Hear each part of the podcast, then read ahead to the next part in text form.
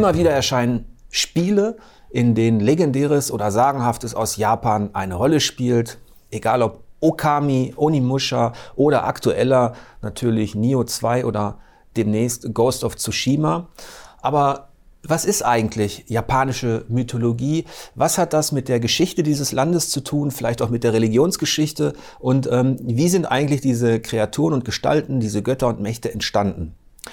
Ich war am Asien-Afrika-Institut in Hamburg, um mich ein bisschen schlau zu machen. Dabei öffnete sich eine Pforte in eine unheimlich faszinierende, allerdings auch höchst ähm, komplexe ähm, Welt und Vorstellungswelt, die mit unserer westlichen Perspektive natürlich wenig zu tun hat. Was für ein Überfluss an Motiven und auch an, sage ich mal, an Vermischung von sagenhaftem und legendärem, der bis heute, und das ist eigentlich das Faszinierende an der japanischen Mythologie, der bis heute in irgendeiner Form spürbar ist in der Gesellschaft und auch nachwirkt. Um jetzt mal einen Vergleich zu bemühen. Man muss sich vorstellen, ähm, heute würden noch Hunderttausende irgendwie zu einem Schrein in Berlin pilgern, wo der Speer des Odin oder Wotan aufbewahrt wird. Klingt höchst bizarr, ist aber dann tatsächlich in der Gegenwart Japans äh, der Fall, ähm, denn da pilgern Anhänger des Shinto Shintoismus, Anhänger dieser einheimischen Religion auch heute noch ähm, zu Schreinen, in denen Relikte aufbewahrt werden, die über 1000 Jahre alt sind. Dabei darf man natürlich nicht vergessen, dass diese, diese Vorstellungswelt, die sich bis heute gehalten hat, also die Vorstellung von einer beseelten Natur, die man auch Animismus nennt in der Religionsgeschichte, also dass, dass Dinge, äh, dass Tiere, Flüsse, Berge, ähm, Wesen, dass die eine Seele haben und dass die vergöttlicht werden, die war auch Teil ähm, der Vorstellungswelten im frühmittelalterlichen ähm, Europa, also Kelten, Germanen und Slawen hatten ähnliche Vorstellungen ähm, von der Beseeltheit der Natur, hatten heilige Plätze, die verehrt worden sind und ähm, auch Flüsse und Berge waren, äh, wurden mit Gottheiten gleichgesetzt. Ähm, nur dann ist Folgendes passiert, weshalb dieses ähm, japanische Phänomen, also da, weshalb die japanische Mythologie so faszinierend ist, weil sie sich eben scheinbar konstant bis heute gehalten hat in der Vorstellungswelt. Ähm, wohingegen wir in Europa ähm, durch die Christianisierung eher das Phänomen hatten, dass heidnische Vorstellungen von Wesen wie Schrate, Trolle, ähm, äh, Riesen ähm, und solche Geschichten, dass die so dämonisiert worden sind, dass eine Vorstellung entstand von Gut und Böse, bis hin zu der Tatsache oder zu der, zu der totalen ähm, äh, Dämonisierung, dass solche Kreaturen als jene des Teufels galten. Also das ist natürlich, da entstand ein Kulturbruch in der Vorstellungswelt. Deswegen haben wir heute als, als äh, ähm, in Anführungsstrichen rationale, moderne Menschen gar keinen Bezug eigentlich mehr in unserer Gegenwartskultur, also in der, in der deutschen, französischen, skandinavischen ähm, Gegenwartskultur zu diesen alten Vorstellungen. Wohingegen in Japan ähm, Reste, also Spuren, Echos aus dieser Zeit immer wieder spürbar sind oder hörbar sind. Und ähm, das vielleicht als kleine Einleitung ähm, für dieses Thema. Jetzt möchte ich euch einfach mal direkt mitnehmen in in die Zeit, als diese Mythen erschaffen worden sind und in die Texte, die uns über diese Geschichten von alten Göttern und von der Entstehung der Welt erzählen. Als erstes lese ich euch eine Passage aus dem Kojiki vor. Das ist die älteste erhaltene schriftliche Quelle aus, dem, aus der Frühzeit Japans. Anfang des 8. Jahrhunderts wurde sie fertiggestellt ähm, und da steht Folgendes drin zur Weltschöpfung. Als Diener spreche ich, Yasumaru. Der Urschlamm war bereits geronnen, doch Geist und Form hatten noch keine Gestalt angenommen. Es existierten weder Benennungen noch Handlungen. Wer hätte diese Gestalt erkennen können? Dann aber trennten sich erstmals Himmel und Erde. Mit den drei Gottheiten nahm die Schöpfung des Universums ihren Anfang. Und jetzt mal im Vergleich dazu, also zu diesem Text, der über 1300 Jahre alt ist, ähm, mit dem mit diesem Einstieg des Kojiki jetzt mal direkt in eine andere Weltschöpfung aus unserem Kulturbereich ähm, zu einem, zu einem Edda-Lied, zu der Veluspa, die wahrscheinlich im 10., 11. Jahrhundert entstanden ist. Neun Welten kenne ich, neun Äste weiß ich, an dem starken Stamm im Staub der Erde. Urzeit war es, da Ymir hauste. Nicht war Sand noch See, noch Salzwogen, nicht Erde unten, noch oben Himmel. Gähnung grundlos, doch Gras nirgends. Das habe ich jetzt deshalb gemacht, damit man so ein Gespür dafür bekommt, dass ähm, regional und zeitlich komplett unterschiedliche Vorstellungswelten, Mythenwelten durchaus ähnliche Konzepte anbieten können. Denn im, im Kojiki, in diesem japanischen Text, geht es ja in erster Linie darum, dass am Anfang ein Chaos da war und dass Himmel und Erde irgendwann getrennt worden sind und so eine Ordnung in die Welt kam und sowohl Götter als auch Menschen geschaffen worden sind. Das ist natürlich in der vergleichenden Religionsgeschichte, das sind ähm, Elemente, das sind Symbole, ähm, die sich überall finden.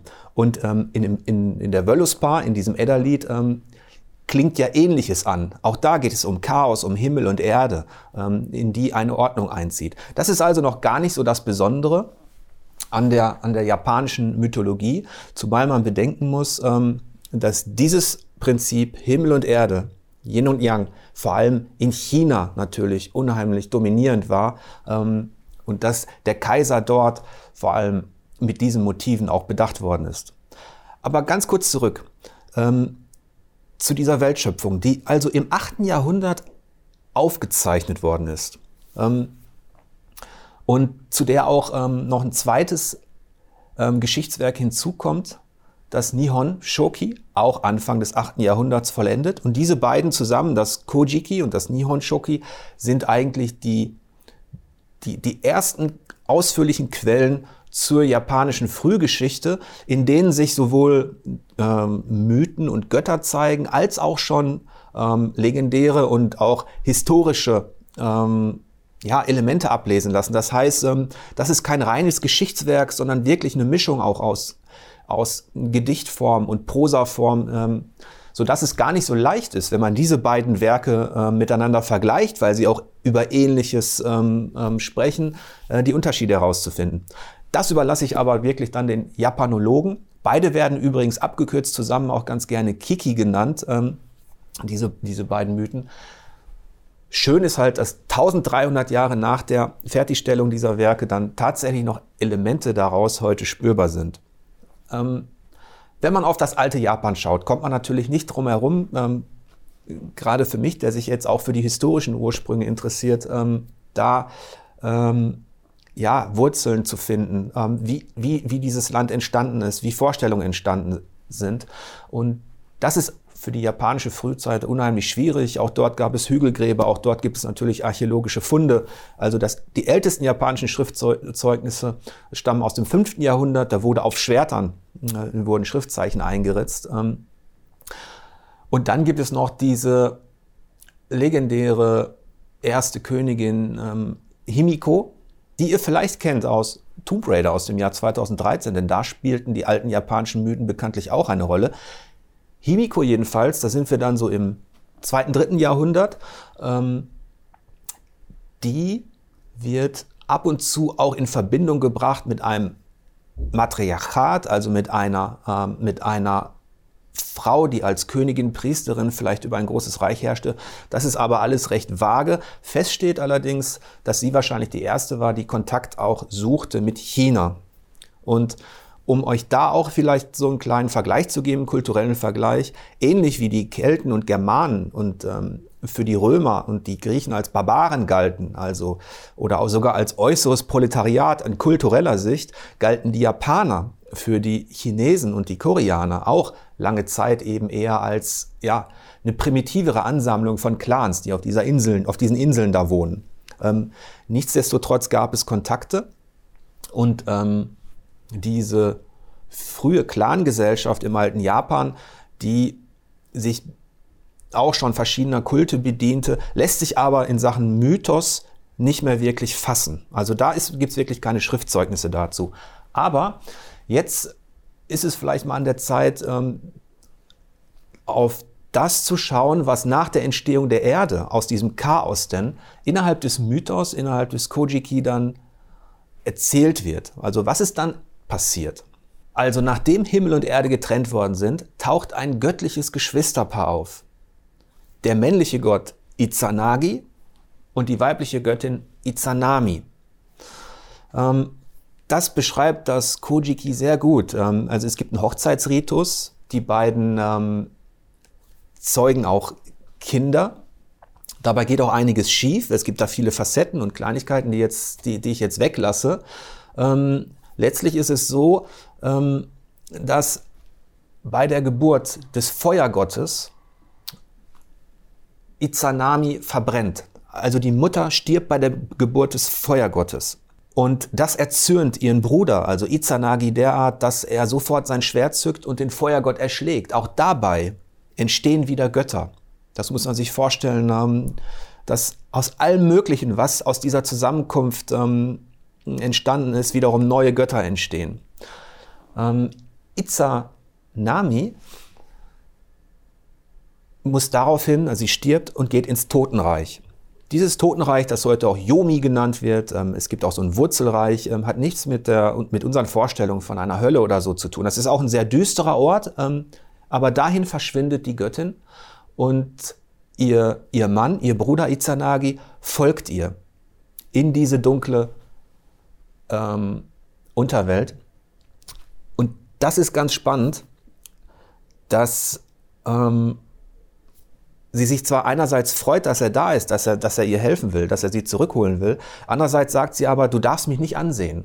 Izanagi kann dem aber nicht widerstehen und er zeugt ein kleines, ähm, aus, sein, aus einer Spitze seines Kamms, aus einer Zacke seines Kamms, ähm, entzündet er so eine, so eine kleine Fackel in der Unterwelt und schaut sie an und sieht dann quasi in die Fratze einer von Maden und, ähm, ja, und Verwesung entstellten Frau. Ähm, es, er bricht also ein Tabu, schaut sie an. Sie wird unheimlich wütend. Ähm, und ähm, er erkennt natürlich, dass sie schon im Reich der Toten war, wo du nicht mehr rauskommst, wenn du einmal an den Feuern des Totenreiches gesessen hast. Ähm, sie wird unheimlich wütend und verfolgt ihn mit all den ähm, neuen dämonischen Kräften, die sie entwickelt hat in der Unterwelt, ähm, jagt sie ihm nach. Und auf seiner Flucht aus dem Totenreich hinterlässt Izanagi ähm, kleinere Artefakte, die dann dafür sorgen, dass er ein bisschen mehr Zeit gewinnt. Schließlich schafft er es, aus diesem Totenreich zu fliehen und versperrt es, dieses Totenreich, mit einem riesigen Felsen. Und so kann er nicht mehr ähm, verfolgt werden. Hier beginnt quasi der Kreislauf von Leben, Tod und neuem Leben. Ähm, und hier zeigt sich auch, zeigen sich quasi in dieser, in dieser Differenz, ähm, zeigen sich dann auch die Vorstellungswelten, die mythologischen, dass man sich dann ähm, Izanami, also die weibliche Göttin, ähm, in der Unterwelt vorstellt, der Erde, und dass Izanagi letztlich ähm, der Gott des Himmels ist. Dann geht es weiter. Izanagi ist aufgrund der Tatsache, dass er mit Toten in Berührung kam, verschmutzt. Das ist auch ein Motiv, das sich bis heute in Japan gehalten hat. Diese Vorstellung von Reinheit und ritueller Waschung und auch von, ähm, ähm, ja, von Unreinheit oder auch von dem, was die Götter nicht, nicht mögen. Das nennt man auch Kegare. Ähm, das ist quasi ein Zustand des, ähm, ja, des Schmutzes, der Verunreinigung. Alles, was mit Tod und Blut zu tun hat, ist für die Japaner ähm, ja kein Tabu, aber das ist, das sorgt dafür, dass du, dass du geschwächt wirst, dass du verflucht werden kannst. Izanagi wäscht sich also in dem Fluss, nachdem er im Totenreich war. Und als er sein linkes Auge ausspült, entsteht Amaterasu, die wahrscheinlich bekannteste äh, Göttin, die auch heute noch in Japan mit einem Schrein verehrt wird, die Sonnengöttin. Und aus seinem rechten Auge entsteht Tsukuyomi, der Mondgott. Und als er sich die Nase wäscht, entsteht Susano, der Sturmgott, der so ein bisschen der, der Trickster ist. Das ist ähm, auf, ja so ein bisschen auch ein Anti-Held, vergleichbar auch mit Loki in der germanischen Mythologie. Jetzt sind also die Geschwister die zentralen Figuren der weiteren, der weiteren Entwicklung innerhalb der Mythologie. Ich lasse jetzt viele Kleinigkeiten weg und komme zu einer sehr interessanten Passage, die so ein bisschen dieser Entstehung auch ähnelt. Und zwar ähm, ist Susano immer so ein bisschen der, ähm, der kleine Frechdachs, der alles Mögliche versucht oder auch in, in Fettnäpfchen trifft, der zwar auch Heldentaten vollbringt, aber dann auch äh, Dinge macht, die Amaterasu gar nicht gefallen. Und zwar ähm, wirft er ihr eines Tages eine rückwärts gehäutete, ein rückwärts gehäutetes Pferd vor den Webstuhl, als sie am Weben ist. Und tötet dabei auch ähm, eine ihrer Dienerinnen. Das heißt, Susanoo bricht ein Tabu, indem er einen Mord begeht und auch dieses symbolische, also diese, da streitet man sich drüber, was dieses rückwärts gehäutete bedeutet. Ähm, da gibt's einige interessante Aspekte, aber letztlich bringt er, wenn man so will, den Tod und auch das, was ähm, was dieses Kigerei, diese Unreinheit ja ausdrückt, mit hinein in einen heiligen Bereich. Was macht Amaterasu? Sie ist komplett schockiert, als er das macht. Da ist der Mord und da ist dieses, ähm, äh, da ist diese Haut, das Symbol des Todes, und sie flieht in eine Höhle vor lauter Schreck. Sie weiß gar nicht, was sie machen soll. Sie ist total überrumpelt und flieht in eine Höhle. Das hat zur Folge, dass das Licht aus der Welt verschwindet, dass es dunkel wird. Jetzt stehen die anderen Götter da ähm, und auch der Rest ähm, ja quasi, quasi der Welt und hat kein Licht mehr. Wie kriegt man das wieder in die Welt? Man muss die Sonnengöttin aus der Höhle herausholen.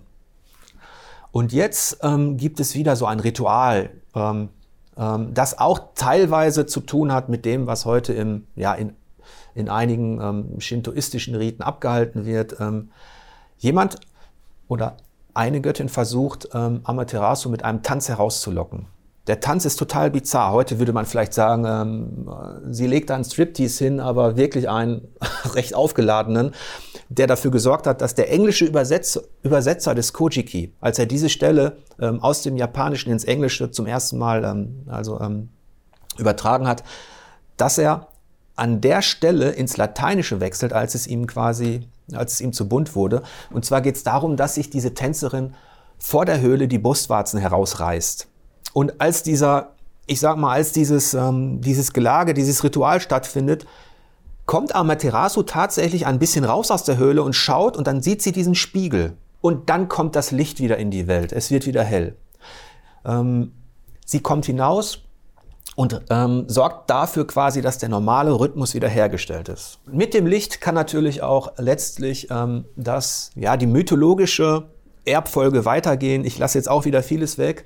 Jedenfalls wird ähm, Amaterasu dann auch quasi die Urahnen des ersten Tenno, des ersten Kaisers, ähm, der letztlich dann auf der Erde regiert. Und dann verliert sich das Kojiki und auch das Nihon Shoki in weiteren halbhistorischen, pseudohistorischen Entwicklungen ähm, über Eroberungen und Co. Die lasse ich mal weg. Das Wichtige ist, die Sonnengöttin ist die Urahnen des kaiserlichen, also des, des Tenno, des Kaisergeschlechts. Ähm, von ihr stammen dann alle weiteren Herrscher ab. An dieser Stelle mache ich mal einen kleinen historischen Ausflug, denn wir haben jetzt ähm, einige mythologische, wir haben die Weltschöpfung so ein bisschen betrachtet, einige mythologische, ähm, also einige Götter kennengelernt. Jetzt darf man nicht vergessen, dass diese beiden Überlieferungen, in denen das steht, aus dem 8. Jahrhundert, nur einen Zweck hatten. Zum einen wurden sie im Auftrag der damaligen Herrscherfamilie erstellt. Ähm, Ziel dieser beiden, des Kojiki und des Nihonshoki, war, ähm, diese Herrschaft zu legitimieren und natürlich auch die Erbfolge in Zukunft zu sichern. Das heißt, dass ähm, gerade die, ähm, ähm die, die herrschende Fürstenfamilie sich darauf berufen kann, dass sie von der Sonnengöttin abstammt. Also das hat einen politischen Hintergrund. Und ähm, zum anderen darf man nicht vergessen, dass diese Motive Himmel, Erde, Yin, Yang, hatten wir ja schon erwähnt, dass die natürlich alle klingen nach dem, was in China und Korea ähm, schon etabliert war. Und im siebten Jahrhundert ähm, ist dieses, dieses alte Japan schon recht greifbar, was die Kontakte angeht. Ähm, das heißt, Japan wurde bis dahin schon geprägt vom Konfuzianismus, vom Daoismus, der die eigentliche Religion oder die einheimische Religion Chinas darstellt mit Yin und Yang, äh, mit dem Wandel, ähm, aber natürlich auch vom Buddhismus. Und an der Stelle ist es ganz wichtig, dass man mal ähm, genauer drauf schaut, denn bis ins dritte, vierte Jahrhundert ähm, kannten die Japaner den Buddhismus eigentlich noch nicht. Und laut der historischen Überlieferung wurde er so Mitte des sechsten Jahrhunderts, so um 550 herum, zum ersten Mal über koreanische Botschafter übrigens, ähm, ähm, an den japanischen Fürstenhof, am japanischen Fürstenhof eingeführt. Und zwar sollten die Japaner damals ähm, militärisch helfen, den, den, Koreanern, und dann gab es Geschenke und da war eine Buddha-Statue dabei. Und laut der Überlieferung war es so, dass die Japaner fragten, was, was hat es damit auf sich? Die Koreaner haben das natürlich dann erläutert, ähm, was es mit diesem, mit diesem Gott, mit dieser Religion auf sich hat. Und dann haben die Japaner folgendes gesagt, dann lass uns das mal ausprobieren, ob, das auch, ob uns das auch hilft. Denn was die Japaner natürlich schon gesehen haben und wussten durch den Handel und die Kontakte, die ja wahrscheinlich bis auf Himiko zurückgehen, dass der chinesische Kaiser unheimlich mächtig war, dass er sein Land regieren konnte in einer, ja, in einer einheitlichen Art, die man natürlich in Japan, wo die Clans und die einzelnen Fürstenfamilien um Macht rangen, ähm, die man da so nicht kannte. Und deswegen gab es natürlich ein Interesse bei der Fürstenfamilie, dieses Prinzip der Macht auch auf Grundlage einer Religion, wenn die dazu, wenn die, ähm, wenn die dazu beiträgt, auch auf die eigene Heimat zu übertragen. Ähnliches haben wir auch beobachtet bei der Christianisierung der ähm, äh, Germanen und Kelten, ähm, dass man sich als christlicher König eben auf den einen Gott berufen konnte ähm, und das natürlich auch zu politischer Macht ähm, führte. Hier ist es dann so, dass die Japaner, ähm, vor allem der Soga-Clan dann im 6. Jahrhundert, diesen Buddhismus einführte und ausprobierte. Man wollte wissen, und jetzt kommen wir zu einem Begriff, der eigentlich sehr, sehr wichtig ist für den, für den Shinto-Glauben, und zwar zu dem Begriff Kami, der verwendet wird für, für Gottheiten, aber auch für alles Außergewöhnliche, was vergöttlicht werden kann. Der selbst ein Echo kann ein Kami sein, auch eine extreme Gefühlsregung, ein extremes Ereignis. Also der Begriff Gott, den wir so verbinden mit unserer westlichen Vorstellung, hat mit Kami, lässt sich nicht eins zu eins übertragen. Aber das nennen wir es trotzdem das Göttliche. Ähm, da war also diese neue Religion, da war dieser Buddha. Wie würden die Kami reagieren, die die Japaner auch als Landgeister empfanden? Und dann ist Folgendes passiert. Ähm, man hat diese Statue mitgenommen, ähm, aufgestellt und damit experimentiert. Da war man recht offen. Alle polytheistischen, also alle Religionen oder Glaubensvorstellungen, die mehrere Götter haben, sind meist recht offen für andere Götter, die dann eigentlich, ja, die schnell integriert werden können. Und so hat man Buddha empfunden. Allerdings gab es dann ähm, eine Seuche, eine Epidemie in dem Landstrich, wo diese Buddha-Statue ähm, eingesetzt worden ist. Und das hat dazu geführt, dass man sofort dachte, okay, unsere Kami wollen das nicht. Die sind erzürnt. Ähm, und dann hat man dafür gesorgt, dass diese, ähm, dass die Statue dass das alles wieder ähm, vernichtet worden ist, dass es verbannt worden ist. Und der Soga-Clan, der aus politischen Gründen den Buddhismus brauchte, hatte einen ersten Rückschlag erlitten. Es gab also durchaus ähm, mit dem Aufkommen des Buddhismus Reaktionen und auch keine direkte Harmonie. Allerdings ist der große Unterschied zur Christianisierung in, in, in Europa, ähm, dass der Buddhismus selbst natürlich ähm, viel toleranter ist, weil er auch viele Götter kennt ähm, und dass es viel einfacher ist, ähm, sage ich mal, für eine Symbiose zu sorgen, für eine Vermischung der Religionen. Diesen sogenannten Synkretismus gab es natürlich auch in, in Europa, aber auf eine ganz andere Art. Da wurden bestimmte alte Götter natürlich dämonisiert, die waren dann Teufel. Und hat man ähm, sie weiter verehrt, war man Ketzer. So ist es nicht gewesen, als sich Buddhismus und ähm, der einheimische Glaube, der Kami-Glaube oder heutzutage halt Shintoismus auch genannt, als, als sie sich trafen.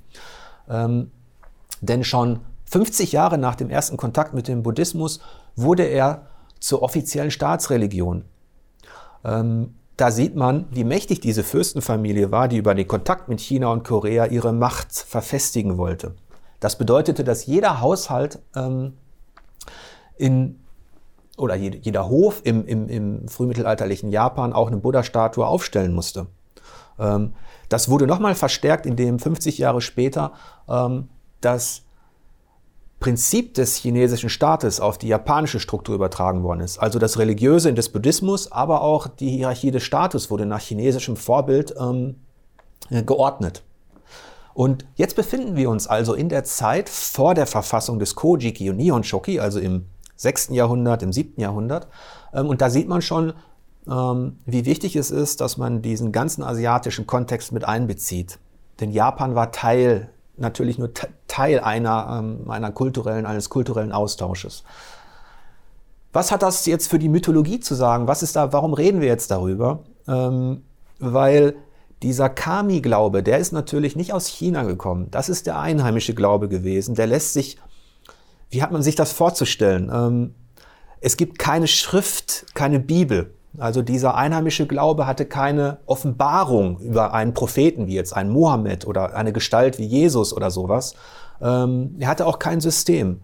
Aber es gibt einige verbindende Merkmale. Eines ist eben, dass diese Kami als Landgeister, Schutzgeister empfunden worden sind, sodass jeder Bereich Japans, jeder Abschnitt schon für sich heilig war. Und wenn man den betritt, muss man ähm, den Landgeistern Respekt erweisen, muss ihnen opfern. Ähm, die achteten aber nicht auf das moralisch, die waren nicht moralisch, die waren unberechenbar, die waren zwiespältig. Ähm, und da hat man versucht halt ähm, über Schreine, in die man heilige Gegenstände äh, meist legte, ähm, diese Kami eben ja, positiv zu stimmen. Da gibt es übrigens auch eine Parallele zu Island, zu heute tatsächlich. Im Nordwesten Europa, auf Island, hat sich bis heute ähm, dieser Geister, Landgeisterglaube gehalten. Und ähm, in den alten ähm, Geschichten, auch in, den, in, in der Edda und in anderen, kommen die sogenannten Landfettier oder Landdisier. Das sind Landgeister. Ähm, äh, die werden dort erwähnt. Und die Wikinger, als sie Island besiedelten mit ihren Langbooten, die haben Folgendes gemacht. Die haben ähm, die am Steven der vieler Wikingerschiffe befanden sich ähm, nicht diese klassischen Drachenköpfe, aber schon Kreaturköpfe. Ähm, die haben sie abgenommen und ins Meer geschmissen, kurz vor der Landung auf Island, um die Landgeister damit nicht zu erschrecken und positiv zu stimmen. Da sieht man vielleicht, ähm, da sind wir schon im, im, ähm, im, im 11., 12. Jahrhundert, da sieht man ja, ähm, das ist eine ähnliche Vorstellungswelt von Beseeltheit der Natur, die sich bis heute so ähm, auf Island gehalten hat. Zurück nach Japan. Die Kami wurden weiter verehrt. Der Buddhismus wurde Staatsreligion. Ähm, der Buddhismus war aber auch ähm, die Glaubensvorstellung der, der Elite, der Fürstenfamilien, die das natürlich von oben ähm, dem, dem Volk quasi auch aufoktroyiert haben, so ein bisschen, jetzt müsst ihr überall eine Buddha-Statue aufstellen. Ähm, die Kami ähm, wurden aber parallel weiter verehrt an den heiligen Orten. Es gab Schreine ähm, ähm, in diesen Bezirken und jede Fürstenfamilie hatte so ihre eigenen, ähm, jedes Geschlecht quasi hatte seine eigenen Lieblingskami, Lieblingsgötter. Und so entstand ähm, über die Jahrhunderte ähm, nach den ersten Konflikten durchaus auch eine Symbiose. Es gab eine Zeit, in der quasi das äh, buddhistische immer dominanter wurde und mit dem Kami-Glauben auch vermischt worden ist. Ähm, und das ging so weit, ähm, dass zum Beispiel Bildhauer aus Korea die ersten Kami auch figürlich darstellten was eigentlich äh, kein Teil der Kultur war. Ähm, also dass sie tatsächlich dann ähm, humanoide Gestalten ähm, äh, konstruiert haben. Ähm, und die beiden Religionen oder die beiden Glaubensvorstellungen haben sich also vermischt. Bis hin zu der zu dem Phänomen, dass es eine Zeit gab, in der Amaterasu, also die, die Sonnengöttin, die, die, ähm, die Ahnherrin ähm, des Kaisergeschlechts, dass die gleichgesetzt wurde mit Buddha. Ähm, deswegen macht es die Beschäftigung mit der Mythologie, mit der japanischen Mythologie, ist deshalb auch so ein bisschen tricky, weil man immer gucken muss, was ist eigentlich ursprünglich, was ist politisch motiviert. Man kann sagen, dass der, dass der Kami-Glaube eher auf das Diesseits konzentriert war. Also das war das, was die Leute wirklich wirklich ähm, in ihrem jetzigen Leben beschäftigt hat. Was ist mit der nächsten Reisernte? Äh, was muss ich beachten, wenn ich auf diesen Berg steige? Äh, welchen Kami, äh, welchen Schrein sollte ich aufsuchen? Wo sollte ich opfern? Wohingegen der Buddhismus ähm, äh, auch ein politisches Instrument war und natürlich auf das Jenseits fokussiert war.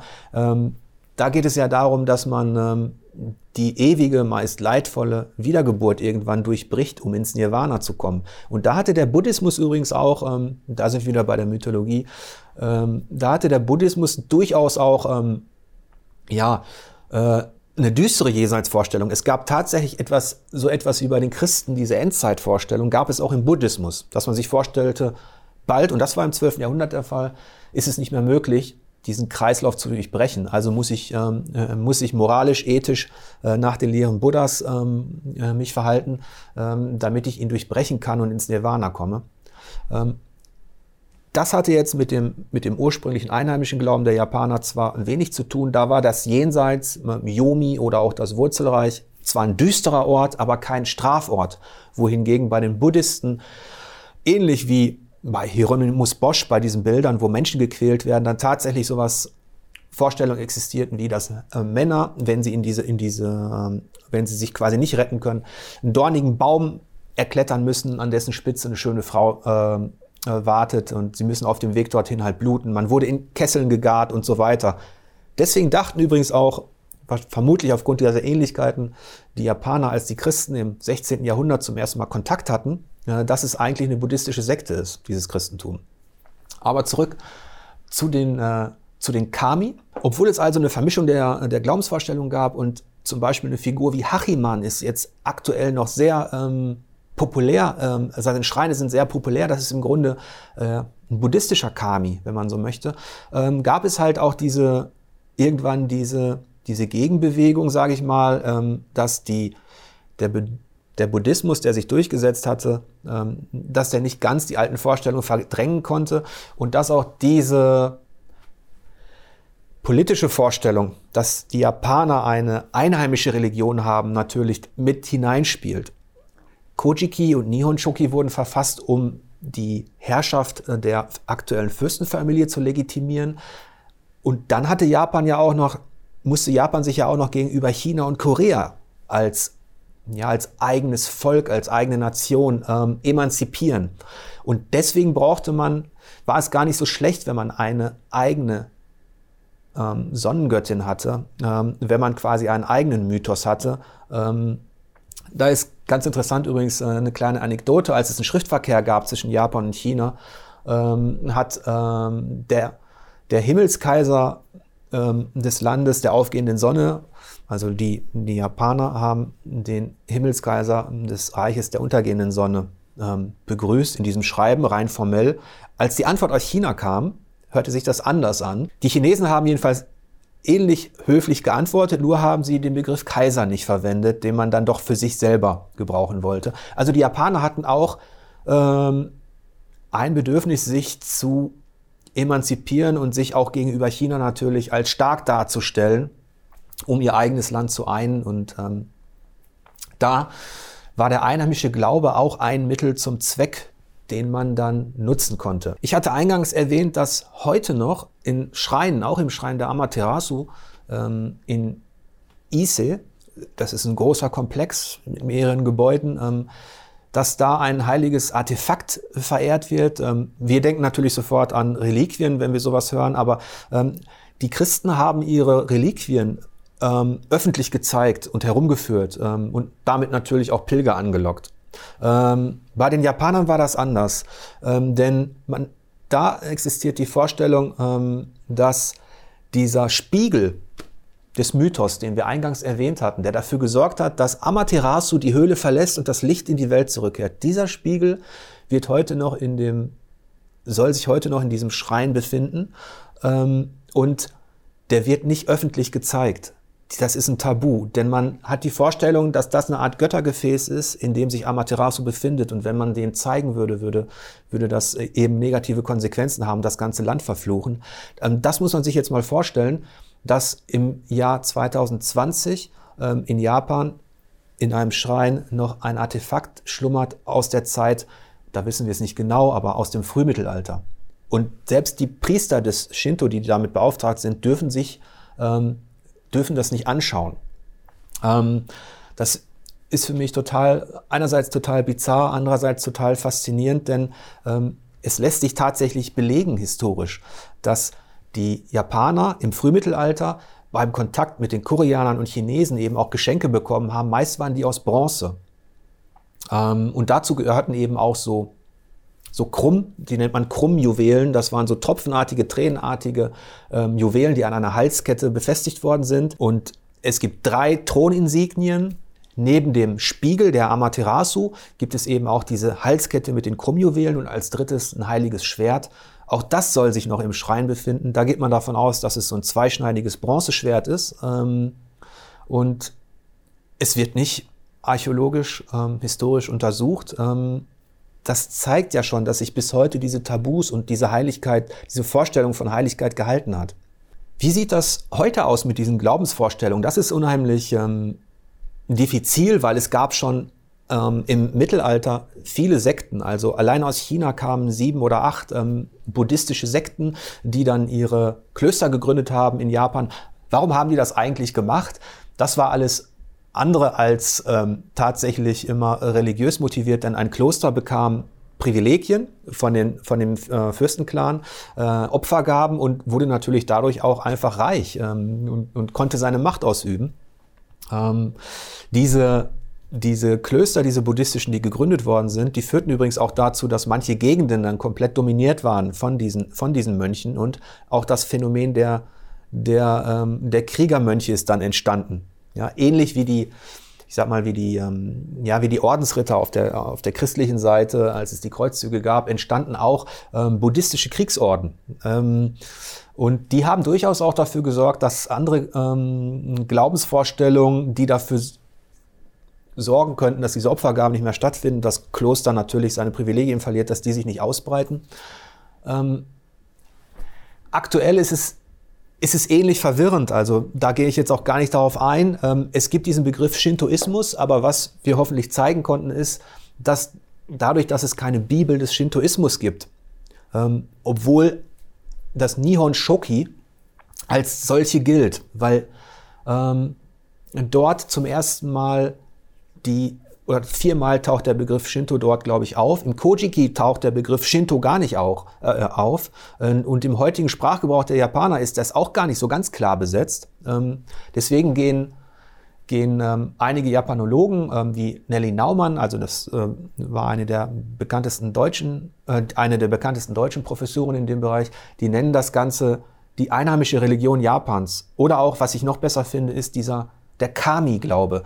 Denn das hat sich tatsächlich bis heute gehalten. Und deswegen ist ähm, Shintoismus suggeriert so ein System. Und hinzu kommt natürlich auch, dass der Shintoismus ähm, politisch ausgenutzt worden ist. Also dass diese Kaiserverehrung natürlich dann auch zu einer nationalistischen Verehrung führte, ähm, die dann auch ähm, bis ins ähm, ja, faschistisch geprägte Japan hineingespielt hat. Nichtsdestotrotz ähm, ist es für mich unheimlich spannend, wie sich diese Dinge, äh, dieser Kami-Glaube auf der einen Seite, dass also in allen, allem und jedem eine göttliche Kraft stecken kann, selbst in Objekten, also selbst in einer, in einer Reisschüssel, in einer Sandale.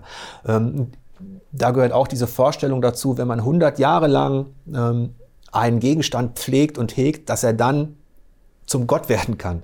Ähm, das ist ja auch etwas, was für uns enorm bizarr ist, aber was wenn man so will, auch heute noch spürbar ist, dann diese Vorstellung der rituellen ähm, oder der, der Reinheit und der Reinigung. Also, dass man, dass es wichtig ist, ähm, dass man sich nicht befleckt und beschmutzt.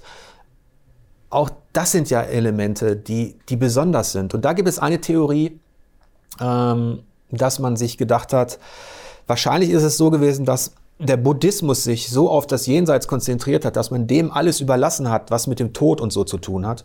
Und dass ähm, der einheimische Glaube sich eher auf das Diesseits konzentriert hat und auf diese einfachen Handlungen, auf diese rituellen Handlungen, ähm, um sich, ähm, um sich nicht dem, ja, den, den Folgen auszusetzen. Da gibt es zum Beispiel auch die Geschichte ähm, ähm, der Verehrung von, von Wasserleichen. Also Ebisu ist ein Wassergott, aber auch ein Wasserleichengott. Und ähm, wenn man Wasserleichen sieht, ähm, soll man sie mit aufs Boot nehmen und an einen Ort tragen, wo sie hinkommen. Wenn man das nicht macht, zieht man sich den Zorn dieser, hm, dieses Kami zu. Ähm, da merkt man ja schon, wie, wie unberechenbar das Ganze auch ist und wie vielfältig, wie aufgesplittet. Ähm, gleichzeitig muss man aber, wenn man das tut, ähm, muss man ähm, seinen Schiffsgott, seinen Schiffskami beruhigen. Der verlangt die die ständige Reinigung ähm, eben des Schiffes, ähm, seines, seiner, quasi seines Wohnortes. Und wenn man das vernachlässigt, also wenn man rumschlammt, wenn es, äh, wenn es schmutzig wird, dann ist man auch nicht mehr sicher auf dem Meer. Also selbst bis hin zu so alltäglichen, ja, beruflichen ähm, äh, Dingen zieht sich diese Vorstellung.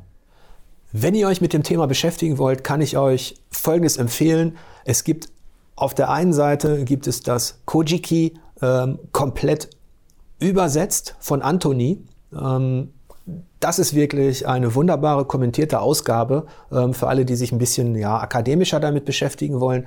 Ähm, dann gibt es von Nelly Naumann die Mythen des alten Japan.